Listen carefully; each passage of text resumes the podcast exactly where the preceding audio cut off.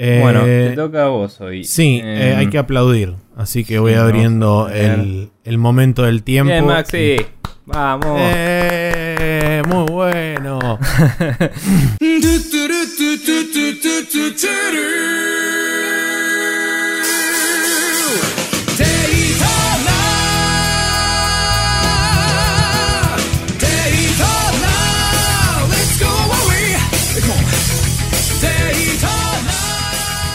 Hola, hola, hola, ¿qué tal? Bienvenidos una vez más a esta liturgia lisérgica de la información videojuegil denominada Spreadshot News Podcast, episodio número 235. Auxilio, me estoy derritiendo en el asfalto. Mi nombre es Maximiliano Carrión y estoy como siempre del otro lado con el señor Nicolás Vías Palermo, encerrados en cada una de nuestras propias cuevas, con el aire a 7-8 mil millones de grados bajo cero, porque si no, no se puede vivir. No, Maxi, perdóname, pero la presidencia de la 7 mil, nación. 8 mil millones de grados bajo cero, no me importa nada, Macri cagate. Bueno, igualmente siempre me hace gracia que todo el mundo lo jode a Macri con eso cuando esa, ese pedido está hace muchos años. Pero no importa. Eh, no estoy defendiendo la política de uno, estoy ofendiendo la hipocresía de otros. Pero. Está muy bien. Bien. Em, nada, acá estoy tratando de sobrevivir y tratando de no morir preventivamente ante el básquetbol que va a ser jugado hoy bajo el techo de chapa ese porque va a ser complicado. Ya el solo hecho de pensarlo te hace poner en situación. Sí, me haría transpirar, digamos, si no fuera gracias a mi aire acondicionado en una temperatura que aplica con las normas eh, nacionales. Eh, pero bueno, Sí, acá estamos. Así estamos. sobreviviendo. Tuve una semana de mierda, rajaron un par en el laburo, ese mismo día cortaron la luz, después uno de los que rajaron que estaba afuera me dice, che, me devolvés la tapa del termo que te presté, así que no pude tomar mate después. Y después fuimos a tomar un... Después se largó a llover zarpado y nos mojamos. claro. eh, cuando salimos, digamos, y fuimos a tomar una birra con ese que habían rajado, que tipo dijo, che, vamos a tomar una birra, que tipo, vamos a tomar una birra, un día de mierda. Y fuimos y había subido la birra de precio. Así que ese fue mi martes, nada más, ¿me entendés? o sea, la concha de la lora. El jueves, cuando llegó el jueves, no me sentía como cerca del fin de semana, me sentía como esos martes después de un lunes de mierda, ¿viste? O sea, Sí. como, Dios, no llega nunca más el fin de. Así que ahora, fin de largo, vamos a tratar de cambiar un poco las energías por algo más copado. Eh, empezando, por ejemplo, por agradecer a la gente, ¿no? Sí, por ejemplo, que podemos agradecerle al señor Marcerosa, a Neco, a Lucas Saurín, Santi Federiconi, Sebastián Rocco, Santi Rod, Matías Paz, Jorge Peiret y Martín Cerdeira, que eh, según tengo yo registrado en mi memoria, no había comentado anteriormente en ningún, ningún medio así de los cuales utilizamos para comunicación. Así que bienvenido al no anonimato al señor Martín Cerdeira y hacerse eh, público, conocido, oyente para todo el mundo y para nosotros también, porque no sabíamos, que nos escuchaba. Eh, yo sí sabía, pero porque yo lo conozco de un Slack, Slack siendo un chat colaborativo de trabajo, etcétera. Eh, un Slack de la comunidad de desarrolladores de videojuegos de Argentina. Eh, una vez mencioné que tenía un podcast porque Noid estaba ahí y lo mencionó y salió todo el tema. Y él nos escucha y a veces me pregunta un par de cosas sobre los capítulos y bueno, se copó a comentar, así que bienvenido seas. Y aquí estamos nosotros. Bien, eso. Claro, exacto. Bien, eh, vos tenés un comentario, yo tengo un comentario, así que comentemos. Perfecto. Eh, yo tengo el de Sergio Suárez, un eh, asiduo, eh, no sé si asiduo es la palabra que estaba buscando, pero no importa. Escucha de News hace mucho, mucho tiempo. Lo queremos una banda y a él por alguna razón le gustaba el Diablo desde el principio, el Diablo 3, pero no importa. Yo te quiero igual. Dice, iba caminando y le di play a Sprecher News, busqué un kiosco y me compré unas melva. Maldito mensaje superliminal.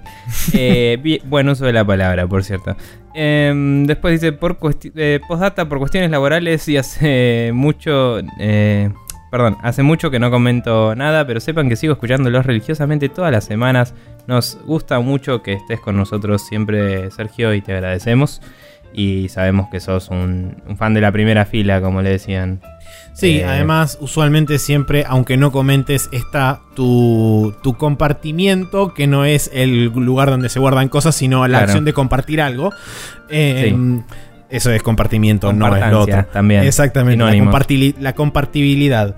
Em, que no es la convertibilidad. Pero bueno, eh, esa acción de compartir el podcast se ve reflejada en la pared de Flameless Frames y todo el mundo eh, disfruta y también los eh, propios creadores de dicho podcast lo disfrutan y lo ven. Pero bueno, si la gente se quiere comunicar con nosotros por Eh, cualquier... Te falta tu comentario destacado igual. Me- antes de decirle a la gente de todos esos lugares donde pueden comentarnos y demás, voy a proceder a decirles el comentario de Brian Ezequiel Greco Ribanera, el hombre con un gran nombre que casi que parece un prócer. Eh, dice. Respecto a los Crash Bandicoot, tanto los tres primeros como el Racing son de Naughty Dog. Sinceramente, no recuerdo el Crash Bash, por lo que debe ser el, entre comillas, malo que vos mencionaste, Nico. Ahí creo que arrancó, eh, ahí creo que ya está la mano de Activision. Así que bueno, queda claro, el Crash El- Team Racing también es de Naughty Dog. El Crash Bash era un pseudo Mario Party de, de Crash Bandicoot que yo desde mi punto de vista exterior a persona mm, que posee PlayStation, porque yo no poseía una, Claro. eh, lo jugaba emulado y me parecía bastante simpático y copado, debo decir. Tengo entendido que de los no Naughty Dog es el juego bueno. Eh, no sabía que hasta el 3 eran de Naughty Dog. eh, pensé que ya el, el tercero era eh, oficialmente el primero de los malos. Pero bueno, bueno saberlo y mejor saber que la trilogía va a cubrir únicamente juegos buenos. Así que, bueno. Sí, tocando Eh, tangencialmente, sí, tocando tangencialmente un punto de eso y antes de irnos justamente a Now Loading, Rapid Fire y todo eso, eh, hace poco menos de un par de días se va, no se filtró, sino que se anunció que aparentemente no sería exclusivo de Play 4, la colección esta que está saliendo HD de los Crash Bandicoot. Aparentemente también saldría para otra consola, seguramente Xbox One y quizás tal vez para PC. Así que para la gente que le interese, ojo, guarda. Eh, Building the List for Everyone. ¿Qué onda? Sí, no Eh. tengo idea mucho qué onda, porque aparentemente está, o sea, como Activision lo está publicando el juego y Sí. aparentemente tiene un contrato de exclusividad temporal con eh, la PlayStation, no sé qué tan inmediato va a ser el lanzamiento, pero O sea, ¿es un rumor basado en que la exclusividad es temporal? Pues. eh, basado en que la exclusividad temporal, eh, aparentemente eso es lo que daría pie a que no exista Ok, a- únicamente en Play. Habría que ver qué onda los términos. Yo eh, soy capaz de ver, digamos, un escenario en el cual sale para PC y PlayStation y no Xbox. Yo imagino Es- que ha- habría una parte en la que tilda esta cajita si quiere darme muchísima plata para que no salga en Xbox, ¿no? Y Sí. como que yo lo, lo vería bastante posible. Igual cuando me Sí. dijiste otra consola ya te iba a decir, vamos la Vita, pero no. Eh, bueno, Sí, Ah, en copado. fin. Bien. Eh, Sí, nostalgia para algunos, banderitas estadounidenses para otros. Eh, Correcto. Ahora sí, eh, gente que nos dice cosas a través de otros medios que no sea la palabra escrita o la palabra oral o eh, señales de humo, banderitas y esas cosas que se utilizan para señalizar gente. eh, lo que Maxi quiere decir es que si quieren contactarse con nosotros, lo pueden hacer a través de nuestro email en contact.sprechonews.com, donde usualmente nos mandan temas de discusión, eh, mensajes largos del estilo. eh, me gusta tu programa porque tal cosa, me disgusta tu programa porque tal cosa, aunque de ellos por ahora no pasó mucho. Eh, y otros tipos de, de consultas a veces que por ahí no son para responder en el aire, sino preguntas que A nos hacen que también son bienvenidas eh, y cuando aplique lo vamos a decir al aire también. Eh, después tenemos, si no, otras formas de contactarnos más directas que son el feedback directo al del post en la página o a Facebook, que es facebook.com barra News o sprechonews.com, donde nos pueden comentar directamente en el post del capítulo. Y si no, pueden hacerlo también a través de Twitter en arroba News, donde todos los días vamos tuiteando eh, las noticias que también compartimos en Facebook en realidad. Pero nada, a veces es donde gente como, como eh, Matías Zap eh, y gente de así nos va comentando, Rocío o, o Pyro de Persona No Se Cae, nos van comentando sobre las noticias que vamos poniendo. Y es una buena ida y vuelta de opiniones a veces. Así que esos son los medios para charlar Muy- con nosotros. Bien, entonces ahora nos vamos a ir a ver qué estuvimos jugando durante esta última semana en el Downloading. Y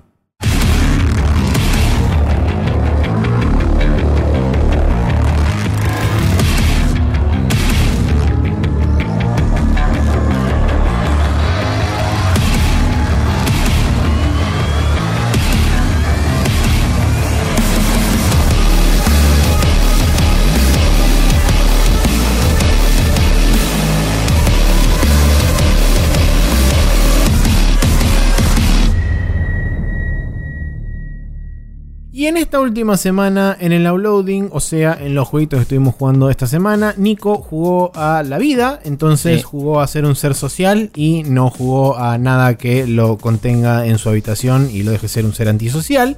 Por ende, eh, voy a hablar yo, nada más. Entonces, eh, les cuento que primero terminé el Yakuza 0, así que todo muy lindo, estuvo todo muy bien. Eh, la pasé increíblemente súper buenísimo. El final es, es. Tiene esa cuota de. eh, agridulce, si se quiere. Porque es medio como inevitable la situación final que necesariamente tienen que tener los personajes para justamente continuar con el primer juego. Entonces, por más que uno tenga una cierta expectativa de lo que podría haber llegado a pasar, es como, puta madre, me cago en que todo el resto de los juegos ya está escrito y están publicados y ya existen en el mundo porque esto debería haber terminado de otra forma. Pero está bueno igual.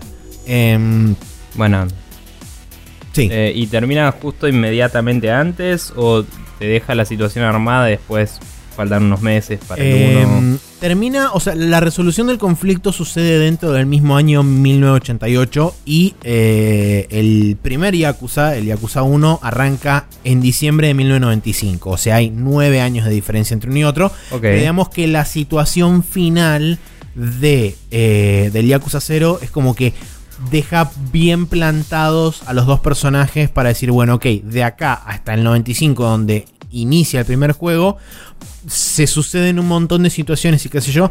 Además, el juego mismo se encarga de hacer una especie de. el típico resumen de historia basada en hechos reales, de ponerte un personaje y un mini. y un mini textito al costado de Sí, qué Jimmy sucedió. se recibió de ingeniero y se fue a trabajar a la. NASA.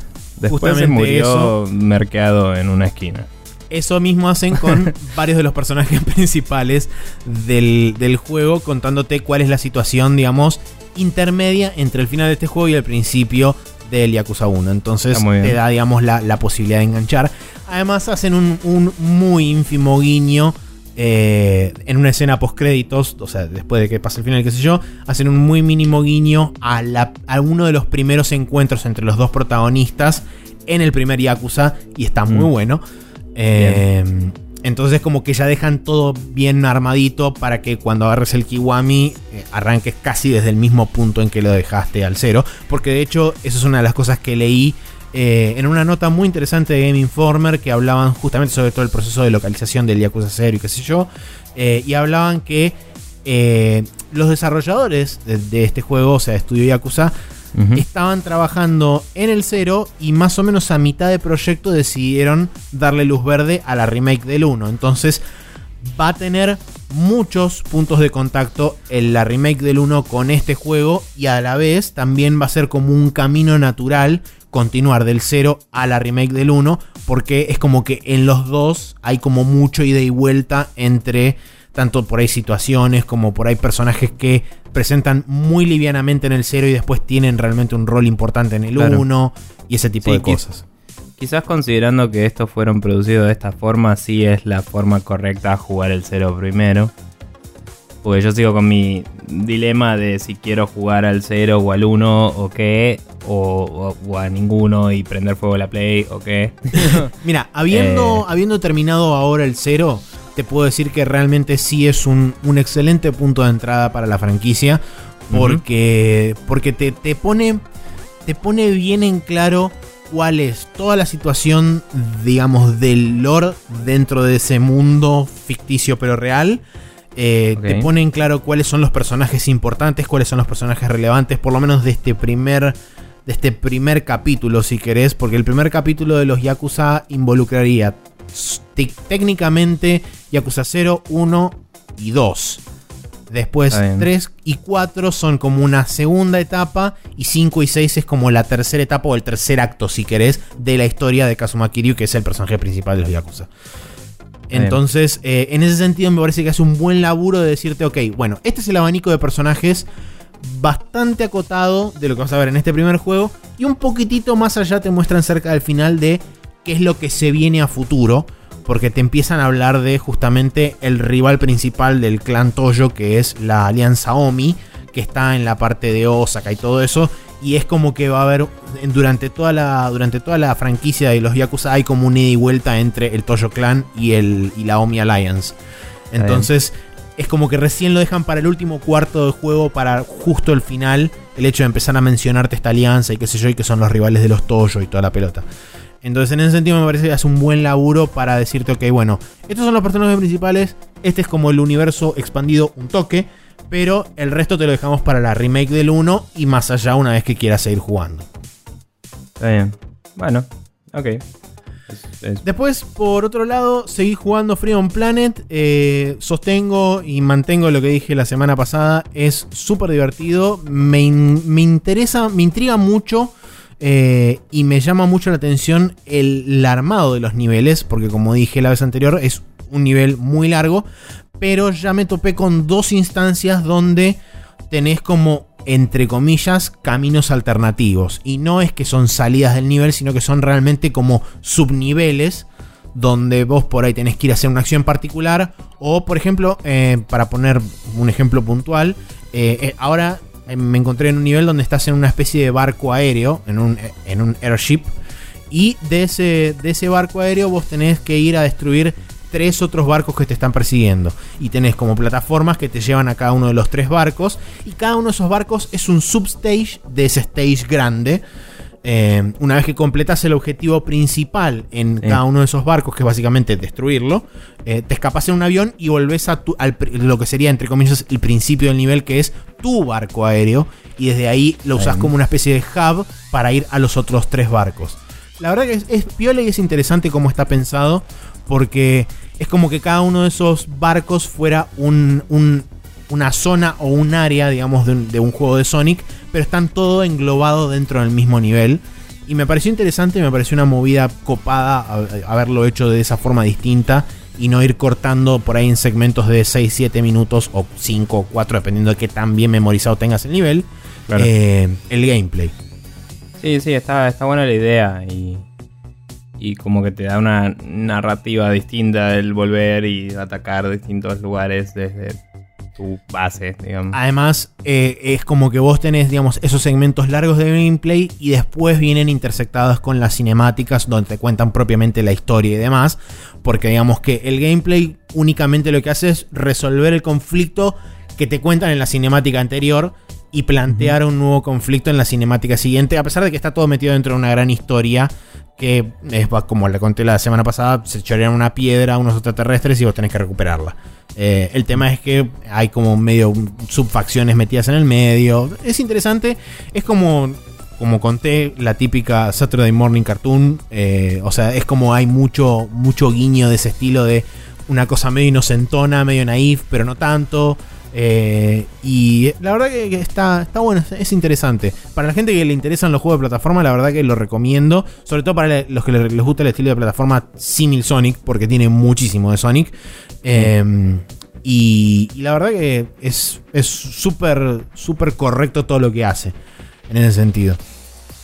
Y para seguir con la chinoqueada, porque estamos en época chinoca por la cantidad de pelotudeces que vienen de Japón, que dicho sea de paso, quiero eh, recalcar y quiero hacer notar a la gente que están viniendo desde hace ya un tiempo prudencial una cantidad estúpida de cosas que están saliendo de Japón. O sea que quiero felicitar a los developers japoneses porque de una vez por todas le terminaron evidentemente de encontrar la vuelta a la programación de juegos en HD y están empezando a sacar cosas, un montón.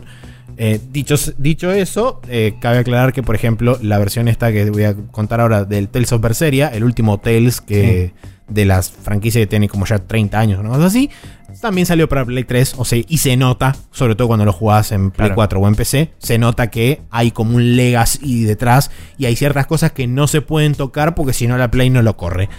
Em, ahora, habiendo dicho eso, eh, yo lo estoy jugando en PC, el Berseria.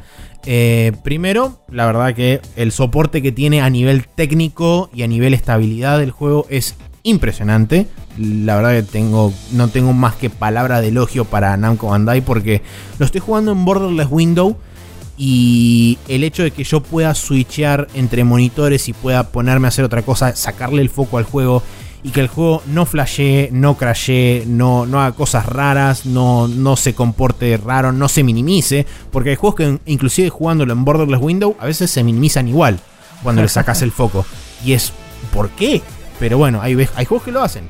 Eh, Verga, y boludo. lo único que tenés que hacer realmente con, con el mouse es tipo, una vez que haces eh, mouse over sobre la ventana del juego, ya automáticamente cambia el foco y con el solo hecho de hacer clic sobre algún menú o lo que sea, ya vuelve a tomar la acción eh, Sí. el juego y en ningún momento crashea ni hace cosas raras. Así que primero eso. Segundo, las opciones gráficas en PC son muy buenas todas. Eh, tiene, una, tiene cantidad y variedad. De hecho, hasta inclusive lo podés poner en, en 4K con super sampling automático. O sea, el juego downsamplea el- automáticamente dentro del render del juego. No hace falta que vos lo toques de afuera. Em, así que eso está muy zarpado.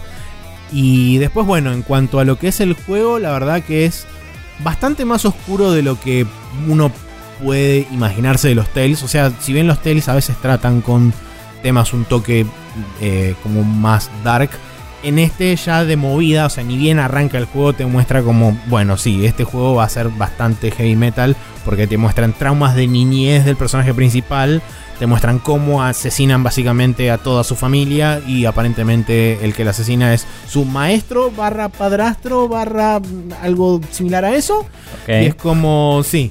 Eh, No está demasiado clara la relación que tiene la, la protagonista principal. Es O su- whatever. podría ser su senpai, sí. Pero es más como su maestro barra padre barra hermano mayor. Una, una figura de autoridad mayor. Eh, la cuestión es que, eh, según su visión, lo traiciona zarpadamente y mm, ahora está en busca de venganza. El simple hecho de que lo quiero cagar matando de la forma más cruenta y violenta posible. Por todo lo que hizo. Eh, no avancé demasiado, solamente voy dos horas y monedas. Es muy interesante el sistema de combate, cómo está manejado con respecto a otros Tales. Es bastante más orientado a la acción. O sea, cada, cada botón de, de los. Se puede jugar tanto con teclado como con control, pero siendo que es un juego que viene de consola, considero que es más natural, entre comillas, jugarlo con control. Sí, no Eh, tiene mucho sentido usar mouse y teclado, imagino. Eh, la verdad que nunca probé, o sea, sé que el, el Cestiria, que es el, el Tales anterior, también había salido en PC y este tiene bueno, buen soporte para mouse y teclado. De hecho, vos podés hacer, eh, remapear todo el teclado y todas las teclas a gusto. Eh, asumo yo que seguramente tiene alguna configuración que ya debe haber estado probada por ellos, como diciendo, bueno, esto más o menos viaja. Pero, Pero lo sí, que digamos, juego de consola. O sea, Exacto, sí, control. La cuestión es que eh, cualquiera de los cuatro botones, ya sea X, cuadrado, triángulo, círculo, vos lo podés asignar a distintos tipos de golpes. Esos golpes pueden, eh, dependiendo de la cantidad de veces que lo apretes, sin, pueden cambiar, digamos, la técnica. Imagínate una tabla de doble entrada donde de un lado tenés cuadrado, círculo, triángulo y, este, y cruz. X, sí. Y de arriba tenés como si fuera primer nivel, segundo nivel, tercer nivel, cuarto nivel, que serían la cantidad de veces que apretás cada botón. Vos podés utilizar la combinación de los cuatro botones en cualquiera de los cuatro stages. O sea, apretar, por ejemplo, cuadrado, triángulo, círculo, estarías, sería el primer stage del cuadrado, el segundo stage del triángulo y el tercer stage del círculo. ¿Se entiende? Oh, es un combo system de re loco en el que está bien. Digamos, Es- el segundo ataque es el botón que apretás segundo, no es tipo. Exactamente. No depende de, de qué combinación hiciste antes. Exacto. Es muy interesante eso porque vos también puedes asignarle cada uno a cada uno de esos de esos slots en esa matriz doble Claro. le podés asignar un- una técnica diferente. Entonces eh, es como que vos tenés que a medida que los vas usando te vas acordando, pero al principio eh, es como que en la matriz como tenés tipo creo que son seis habilidades en total están todas repetidas iguales. Entonces después Claro. a medida que vas ganando niveles y te van apareciendo técnicas nuevas las vas modificando y podés Y- y lograr tienen tipo categorías como la típica, el círculo es defensa o esquive, el cuadrado es golpe, el triángulo es golpe fuerte, la X es lo que sea. No, no necesariamente. Vos, eh, digamos, lo que es la. Lo que es la parte de defensa y esquive lo tenés en los. en los bumpers. Ok. eh, y dependiendo, por ejemplo, el, el L1 es defensa. Si vos mantenés el L1 apretado y utilizás el análogo izquierdo para cualquier dirección, haces un Haces quick step. Exactamente. O sea, es un quick step para el lado que muevas el análogo. Y este, dependiendo de si a vos te están por pegar o si vos lo haces antes de que te peguen, en el, digamos, en el momento en que te están pegando, haces lo que se llama un quick dodge, que básicamente no te consume ningún tipo de energía. Y de Mm. hecho lo que hace es regenerarte un poco la energía para poder seguir pegando eh, con le combos pegas o al magia. timing, digamos. Exacto, si le pegas al timing. Está bien. ¿Y tenés defensa además del dodge? Tenés, manteniendo el L1 apretado, tenés defensa, que lo que hace es Ah, cada sí, golpe te consume un porcentaje, digamos, de tu barra de acciones. Em, y además te hace un porcentaje mínimo del daño del golpe total. O sea, pues, si el golpe pega 100, mientras estás defendiendo te pega por 10. ¿Y es todo tiempo real o es...? Esto en tiempo real.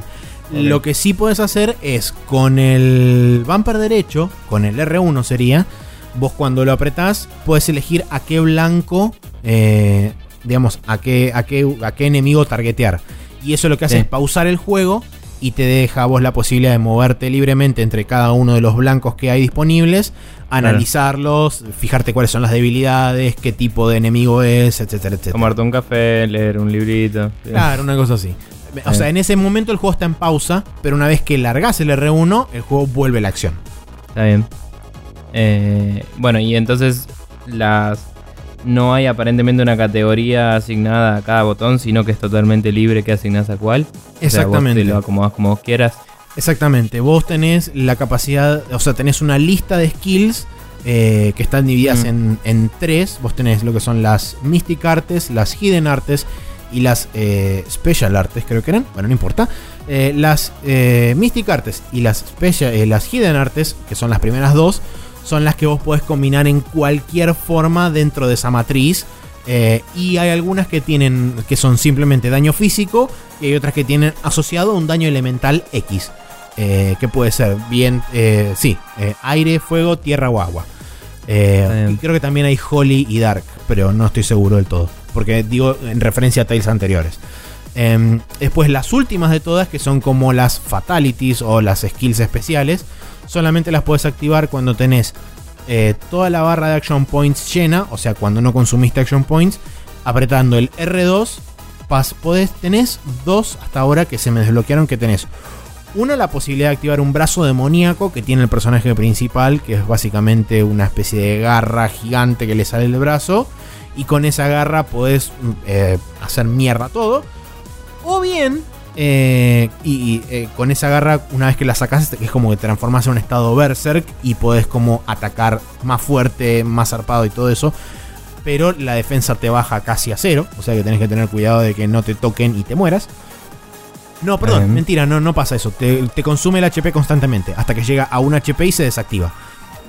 Em, Y por otro lado, después tenés otra que es como una especie de explosión de magia que haces mierda todo, pero es un instant. Claro. Entonces tenés la opción de elegir entre una o la otra. Seguramente se van a habilitar una o dos más, porque, de nuevo, por referencia de juegos anteriores, usualmente tenés una variedad de esos. Pero vos tenés que elegir cuál de todas querés usar en determinado momento. No es que vos podés decir, bueno, ahora quiero usar esta y cuando se me recarga la barra de energía voy a usar otra. No, tenés que configurarlas previo a la batalla. Está bien. Em, sí, o sea, es como un poco el... el- eh, ahora no me sale el nombre de esto que hacían en el Final Fantasy. eh, ¿En cuál? en el 7, cuando rompías Cuando el, el burst limit, digamos. Sí, el verso. movida. Claro, una, una onda. decir, cuando así. rompías el límite. Eh, Claro, cuando rompes el límite, ¿cómo se llama? claro, eso. Sí, Eh, pero bueno, Que tenía el y- auto azul. Pero. Exacto. Y una de las cosas que también es muy interesante, que por suerte cambiaron del, del juego anterior, eh, es que ahora cada uno de los. eh, cada una de las piezas de equipamiento, tanto las armas como la, arma- la parte de la armadura, cada una tiene asociada una o varias eh, eh, buffs o, o- o adicionales que te dan, ya sea, no sé, más 10 de HP, eh, más 5 de magia, más 2 de defensa, lo que sea, y tienen una barrita de progreso cada una. Cuando esa barrita de progreso se llena, esa skill te aparece como perfeccionada y esa Está bien. skill queda absorbida al personaje. O sea, una vez que vos te desequipas ese elemento, a vos como personaje te queda esa habilidad para siempre. Qué loco. Em, y vos lo que podés hacer es de última pasarle ese equipo a otro personaje. Y cuando ese, cuando ese equipamiento va a otro personaje, la barra vuelve a cero. Y es como que tenés que volverla a llenar para que ese personaje se pueda, entre comillas, equipar esa habilidad o ese buff. Ok. Eh, es, o sea, es raro y es interesante a la vez. como que te otorga a vos el, el- su atributo, pero De si se lo equipas a otro, se te va a vos. No, no, no, no. A vos Ah, te ok. queda para siempre. Está O bien, sea, no había a un entendido. personaje le queda para siempre. Lo que pasa es que si vos le pasas el equipamiento a otro personaje, la barra de progreso que estaba en 100% se vuelve a cero para ese personaje. Entonces vos tenés que volver a masterizar esa habilidad con otro personaje. Para que le quede permanente a ese. Ah, ok, sí. eh, no había entendido. Entonces lo que hacen las, la armadura es como permitirte entrenar eso. Claro, exactamente. Es como que te transfiere ese buff al personaje. Y además te da como un... Ok, o sea, vos, eh, sí, bien. Eh, Vos eh, te equipas la armadura, te da un buff que ya lo tenés, pero cuando usás mucho la armadura como que lo aprendés vos. Exactamente. Está bueno eso. Está Eh, bueno. Sí, lo cuando bueno lo es que son acumulables. Claro. Cuando estabas empezando a escribir pensé que era más tipo Monster Hunter. En Monster Hunter hay una movida de que cada parte de la armadura te da más algo en un stat.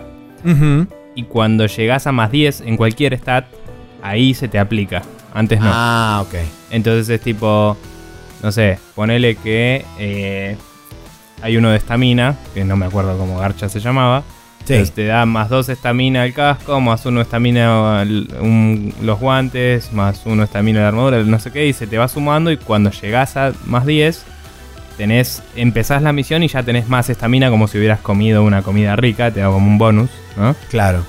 Y eso eh, es un stat pasivo que tenés mientras tengas ese set de armadura, pero cuando te desequipas se te va. Por eso no entendía cómo mapeaba esto. Claro, bueno, Eh. acá lo que sucede es que eh, esa habilidad la tiene la armadura, vos te lo equipás, pasa y la aprendes por usar, por hacer el mastery de esa armadura. eh. Exactamente. Y después esa pieza de equipamiento, vos si querés se la puedes equipar a otro. O, según tengo entendido, según me comentó Lean, que él ya lo terminó, eh, Sí. aparentemente estas piezas de armadura después la, vos las podés como fusionar con otras vía alquimia o cosas así. sí. Porque es Japón.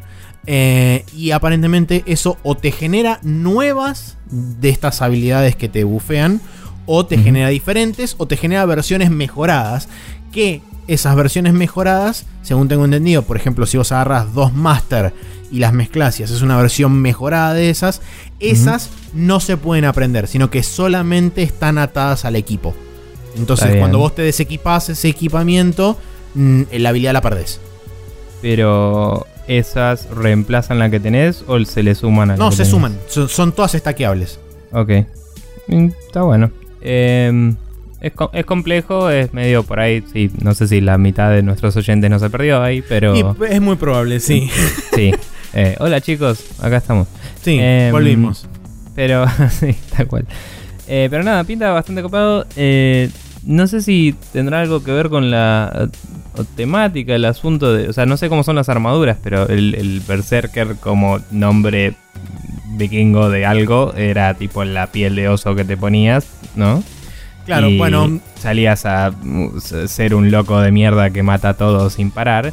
Entonces me pregunto si no viene un poco de un tema conceptual de me equipo algo y aprendo su lo que sea. Pero bueno. sí, creo que viene más por el lado de Japón y sistemas de gameplay. Sí. Sí, Eh, obvio, pero que- digo, no sé, las armaduras son todas medio Sí, de sí. pieles y cosas o nada que no, ver. no, no realmente. O sea, y de hecho, bueno, esto sigue más el, el lineamiento de los JRPGs clásicos de los personajes están vestidos de una determinada forma y por más que le cambies 60.000 piezas de equipamiento, se siguen viendo exactamente igual. La Yipi. única diferencia real que tiene, digamos, el modelo del personaje es cuando vos le cambias el arma que tiene. Nada más. Es la única pieza real de equipamiento que se nota distintivamente que es otra, otro modelo diferente. Está bien. Sí, pasa. Eh, de hecho, inclusive los Tails tienen la, la cualidad, digamos, o la especialidad de que eh, lo que es fashion del personaje, o sea, cómo se ve el personaje, está totalmente eh, desconectado de lo que lleva equipado el personaje. O sea, vos podés tener equipada la super armadura de la mierda y qué sé yo, y agarrás y le pones un traje de baño al personaje y anda Final con Fantasy bermudas. hace lo mismo. Claro, por eso. Pero, digamos, Ah. este, el- los Tails tienen fama de ser, digamos, eh, tener un, Los un que más le sistema de- digo. Exacto, un sistema de fashion totalmente separado aparte. Eh, pero bueno, en líneas generales la verdad que la estoy pasando muy bien. Eh, vengo de super japoneseadas, así que sigo con las japoneseadas al palo. Y había una cosa más que quería comentar que ahora no me puedo acordar. ¿Sobre que era- estos juegos o sobre otros? sobre, sobre el Berseria en particular, pero ahora no, no me acuerdo, se me escapó. Así que ya fue. Eh, continuamos entonces de esta forma con el podcast porque nos vamos a ir a la próxima sección que es el Rapid Fire. Así contamos un poco qué estuvo sucediendo en el mundo videojueguil en cuanto a materia noticial.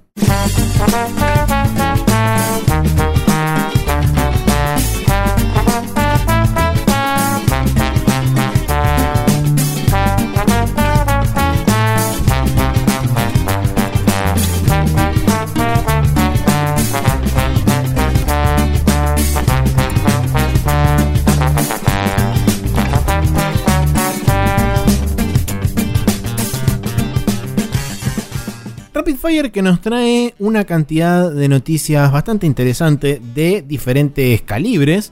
Eh, arrancamos por lo que digamos está por suceder en cualquier momento. Si ustedes están escuchando esto el día martes, faltan meras horas para que la Switch esté corriendo por las praderas del mundo y eh, comportándose de forma correcta o incorrecta, dependiendo de lo que le suceda a sus Joy-Cons mientras están jugando.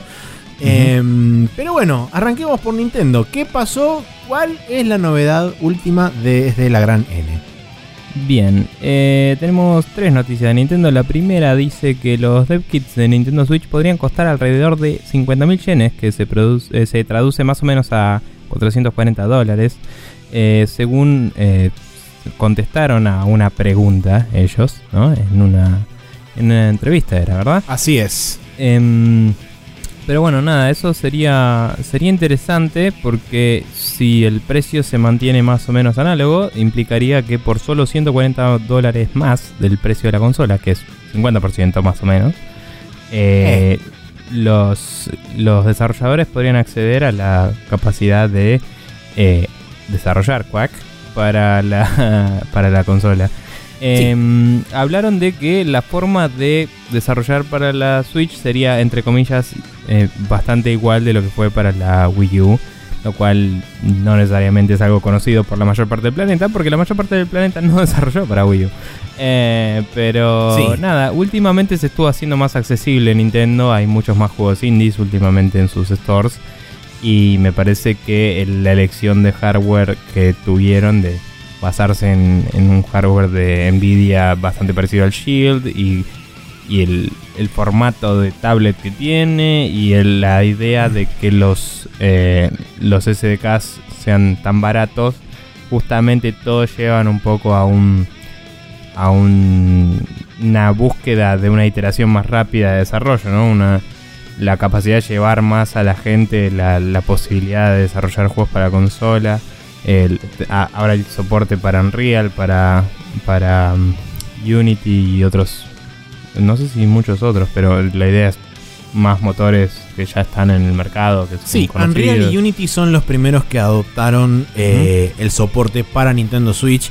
Cabe aclarar también que eh, Nintendo viene haciendo, eh, no voy a decir esfuerzos, digamos, superlativos al respecto, pero se nota que hay como cierta voluntad de parte de Nintendo de por lo menos no hacer tan cancerígeno el proceso de desarrollo de videojuegos para Sí. sus consolas, porque recordemos que hace un par de años, creo que fue hace uno o dos años, que instauraron una especie de foro global de desarrolladores para Sí. justamente poder brindar soporte y poder preguntarle a los desarrolladores cuáles eran las documentaciones que ellos necesitaban para que les fuera más accesible y más fácil desarrollar en las próximas consolas de Nintendo. Guiño guiño, Nintendo Switch. Em, Sí, o sea, eh, dato curioso, eh, hace un tiempo estuve chusmeando sobre desarrollo para Famicom, que todavía no pasó nada con eso, pero estuve chusmeando sobre eso. Y no hay absolutamente ninguna documentación de ningún tipo en ningún lado de la Tierra disponible, eh, escaneado eh, pa- en lo más mínimo. Y según dicen lo- por ahí, a los desarrolladores se les daba un libraco así con arquitectura del hardware y eso, pero nada más, era tipo eh, agarrar el assembly y hacer lo que tengas que hacer, capo. Y, Sí. esa era la documentación. Así que evidentemente es algo medio histórico de Nintendo eh, fallar por ese lado y están tratando de corregirlo. Eh, Sabes que recién cuando hablábamos de los engines y todo eso, de golpe me, me iluminó la cabeza y digo, tal vez eh, busquen una forma de... Sería medio raro, ¿no? Porque el formato de la tablet por default es, eh, landscape y no sé si tiene un modo portrait, pero tal vez podrían publicar los mismos juegos que publican para celular, para la Switch, porque están hechos en Unity. Es, Eh. una de las, es una de las conversaciones que se tuvo durante un par de meses largos, desde que se reveló la consola hasta la primera presentación oficial en enero. En varios podcasts justamente charlaban de la posibilidad de que Nintendo eventualmente lanzara sus juegos mobile, ya sea el Mario Run, el Fire Emblem Heroes, el eventual Animal Crossing y todos los juegos que vengan a Sí. continuación. eh, en una suerte de modo mobile o modo tablet o como lo quiera llamar, que podría llegar a tener la Nintendo Switch. Hasta el momento no se vio nada similar. Está bien que la UI recién la vimos la semana pasada porque se filtró por un chabón que la había comprado de izquierda. O sea, Sí, y si digamos- hubiera sido por canales oficiales de Nintendo, no nos enteramos hasta el mismo día que sale la consola cómo se ve la UI. Sí, que ya hemos criticado que nos parecía mal eso, pero fuera de eso, digamos, eh, no hay razón para que la consola necesite soportar portrait en su UI. Eh, o sea, que, que la consola sea siempre landscape en su UI no significa que no soporte juegos portrait. Eh, Eh, digamos, perdón, quiero aclarar una cosa por las dudas que no haya gente que no lo entienda. Portrait es poner la consola en modo vertical y landscape Sí. es ponerla en modo horizontal. Eso, nada. sí, quería- em, sí. No más Eh, pero bueno, nada, lo digo porque eh, históricamente hay varios juegos de DS, por ejemplo, que se jugaban con la consola parada, así abierta como un libro. Entonces, no me sorprendería que Nintendo tal vez saque el Mario Run eh, o un Mario Run 2 o algo así en, en Switch. Eh, y no creo que el Fire Emblem ese, el, el Heroes, porque ya es como, bueno, ya va a tener un Fire Emblem. Pero eh, nada, es como una posibilidad que puede tener y se me ocurrió de golpe. No tiene Sí, mucho lo, lo interesante justamente de- del, del valor, volviendo un poco a lo que era la Sí, noticia sí, principal, a la mierda. eh, a lo que es el valor puntualmente, es interesante porque el hecho de que salga, que pudiera llegar a salir 440 dólares, es una, es una vara de entrada, digamos, inusualmente baja para lo que es Nintendo y para lo que son los estándares de Nintendo. Por supuesto que después vos como desarrollador vas a tener que pasar a través de los controles de calidad de Nintendo que no son fáciles de Sí. pasar. Pero el hecho de que te pongan, digamos, este piso de, de la posibilidad de vos acceder a un SDK eh, por 440 dólares, me parece que no es un no es un dato menor y no es digamos una demostración menor del lado de Nintendo de decir bueno ok nos queremos abrir ya hicimos lo del Sí. foro hicimos la digamos le dimos la posibilidad de tener una arquitectura dentro de todo bastante amigable como es la arquitectura eh, ARM y los Tegra Eh, la facilidad de porteo basado en todas las herramientas de Nvidia y qué sé yo de cualquier engine a lo que estamos haciendo nosotros, más el soporte en dos engines que son súper usados hoy en día, como Unreal Engine 4 y Unity. O sea, quiero decir, los pasos está claro que los está dando Nintendo para abrirse y para, digamos, atraer cierto público del lado del desarrollo. Ahora hay que ver cómo eso se traduce finalmente al mercado. Sí, sí, la verdad que sí. Eh, igual te digo, era un poco de super eh, wishful thinking, si querés, pero yo medio que quería que se pueda programar directo a la consola. Que Obviamente como siendo. Nintendo, sí, más que nada por esto que decía que está basado en arquitectura de algo ya comprobado y, Sí. y- y que solía correr en Android, que es una plataforma bastante abierta. Eh, entonces digo, sabiendo que es Nintendo y que es de los más paranoicos con la piratería y todo, tiene sentido. No creo que haya mucho más en el SDK que quizás se había hablado en un momento de, de que tenía más storage interno y no sé si un poco más de RAM. No, No creo que solo más storage interno y alguna pelotudez más. Probablemente banca más tipos de control y eso sin accesorios, digamos. O sea, como más enchufes debe tener. Claro. Em, pero eh, sí, sobre el mass storage tenía sentido porque las builds de la- la- las son pesadas. Sí, eh, cuando digo builds, digo las versiones de juego de desarrollo eh, son pesadas porque suelen incluir mucho código de prueba, cosas que no están optimizadas y, y basura. Herramientas que- de control, métrica, etc. eh, Basura que etcétera. todavía no sacaste de tu juego, que a veces esa basura se filtra en los juegos finales y después pesan 50 gigas al pedo, pero no importa. Sí. eh, y esas cosas. Pero bueno. O capaz El- que hay cosas que tenés que dejar necesariamente y simplemente es como que las arrumbás en un rincón porque si extraes ese cacho de código se rompe por otro lado y es más complicado arreglar eso que se rompe que dejar eso y tapiarlo con una especie de pared invisible, de pared loca y que no se vea. Cosa que se usualmente también. Ujú. Pero bueno. Eh, próxima noticia es que la Nintendo Switch justamente no contará con el servicio de Virtual Console al momento de lanzamiento. Lo cual, por supuesto, prendió alarmas por todos lados porque dicen, eh, pero ¿cómo es posible? ¿Qué sé yo? ¿Qué sé cuánto? Quiero recordarle a la gente que hasta ahora la única consola que salió con el servicio de Virtual Console el día mismo del lanzamiento fue la Nintendo Wii. Eh, ni la 3DS, ni la DS original. Creo que la DS no tenía. La DS no tenía, tenía juegos porteados, digamos. por eso. Eh, no, la, la 3DS, la New 3DS, porque la, la 3DS común creo que no tenía acceso a la Virtual Console, ¿o sí? Eh, la 3DS común tenía, pero salió después de su salida. Y la New bien. 3DS salió como actualización, así que ya lo tenía. Pero sí, está bien. Entonces, mucho. Ni la, ni la 3DS ni la Wii U tuvieron soporte el día del lanzamiento de Sí. Virtual Console. Eh, lo bueno, entre comillas, de esto es que quiere decir, yo por lo menos lo interpreto así, que Nintendo realmente está analizando, por un lado, el hecho de decir, bueno, ok, ¿cómo podemos hacer para que la gente no tenga que volver a comprar por tercera vez consecutiva todos los juegos que ya tiene en las Mm. otras dos consolas? Por otro lado, también es una, es una clara demostración para mí también que claramente la consola no estaba lista para salir en marzo y la consola debería haber salido como mínimo dentro de seis meses. Eh, no sé si es una clara demostración. Sumado Eh, a todos los demás factores, ¿eh? o sea, esto solo no Sí. dice nada. Eh, No me, pero digo, ciertamente hubiera sido un punto de venta, pero hubiera sido un punto de venta para mí no es una clara demostración de no está listo, porque la consola puede estar 100% funcional y se puede parchear después y por ahí eh, a ver, no te estoy defendiendo que es la mejor decisión del mundo sacarla ahora, porque sí, tendría más sentido sacarla en Navidad con todos los juegos de una y a la chota, ¿no? Eh, o a mitad de año con varios juegos y cerca de, de las ofertas de fin de año. Eh, pero nada, la verdad es que la gente que está friqueando, dejen de friquear al pedo, porque como dijiste, la Wii U no salió con eso y aún así se pudieron pasar eventualmente todas las cosas de la Wii a la Wii U, así que no veo el puto problema. Y... mm, o sea, está bien, hubo algunas cosas que voy a comprar de nuevo, pero hubo muchas cosas que se pudieron pasar. Y ya sabe Nintendo y dijo que dijeron que están viendo qué onda, así que hasta que no digan nada, no nada es vinculante. digamos. Eh, pero bueno, yo preveo una última, eh, idealmente, eh, migración, digamos. O sea, como que vas a tener que migrar de la Wii U a la Switch de alguna forma.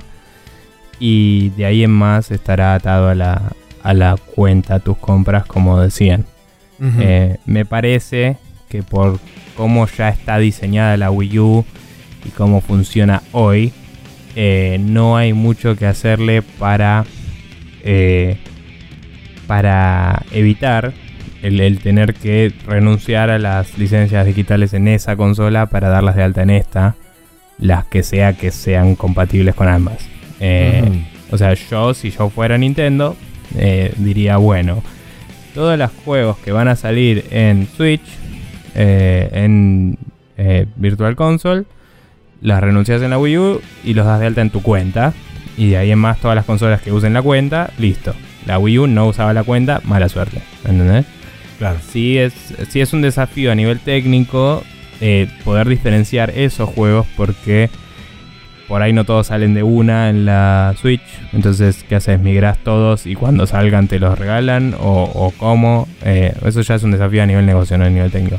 A nivel técnico el desafío es, ya hay juegos de, de- que no son de Virtual Console, que son del Store, que son solo de Wii U y no sabemos si los vamos a portear, entonces esos no te los deberías renunciar. No sé, hay, hay muchas discusiones de esas, ¿no? Claro. Pero, mm, pero bueno, no sé, yo banco que si algo no está listo, eh, no lo saquen. No sé si la consola no estaba lista, me parece que hay un problema de faltan juegos, en mi opinión. Sí, o sea, en Em, realidad a lo que apunto yo con el tema de la consola no estaba lista, me refiero a que es esto sumado a el tema del servicio online que no va a estar disponible hasta dentro de 3 o 4 meses Mm. después de que haya salido la consola. El hecho de que... Ojo, eh, o sea, eh, había una parte del servicio que iba a estar andando y el resto lo van a... Claro, bueno, a eso voy. Sí. Eh, nada, eso, en fin. Eh, pero bueno, la cuestión es que eh, no va a haber Virtual Console por el momento. No se sabe en qué momento eh, va a estar disponible, porque por supuesto Nintendo no anuncia esas cosas. Simplemente nos enteramos a través de otros canales que no va a estar disponible y no se sabe en qué momento va a estar. Así que eso.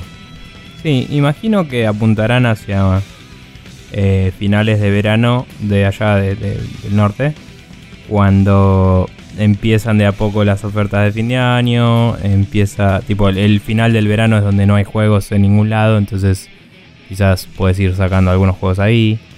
eh, y no sé, es como el momento en el que la gente tiene platita lista para gastar, ¿no? Em, qué sé yo, sería lo inteligente, pero no sé. Eh, la siguiente noticia, también cerrando la trilogía de noticias de Nintendo, es que el Fast RMX y el Shovel Knight, junto con su expansión Spectre of Torment, y bueno, las anteriores, va, la anterior, la de eh, la del Plague Knight, que no me sale el nombre ahora. Eh, Plague of Eh, Shadows, ¿no? Plague era? of Shadows, sí. Eh, finalmente van a ser lanzados en la- el día del lanzamiento de la Switch. Y aparentemente el Sniper Clips también salió en una noticia ayer. Sí. Así que eh, de golpe, digamos, el- el- los juegos de lanzamiento de la, de la, de la Switch, ya iba a decir Wii U, eh, crecieron en tres en su... Sí, en el cantidad, calendario vamos a repasar la cantidad de juegos que hay justamente para el lanzamiento de la Nintendo Sí. Switch porque está incluido en los lanzamientos de esta semana. Está muy Cabe bien. aclarar también que el Spectre of Torment, que es justamente la segunda expansión o segundo DLC, como lo llaman la gente de Yacht Club Games, va a ser este de lanzamiento temporal exclusivo para Nintendo Switch. O sea, durante un mes y monedas, porque creo que está confirmado el lanzamiento para algún momento de abril, para PC, Play 4 y todas las demás consolas. Eh, o sea que va a ser más o menos eh, la exclusividad de un mes.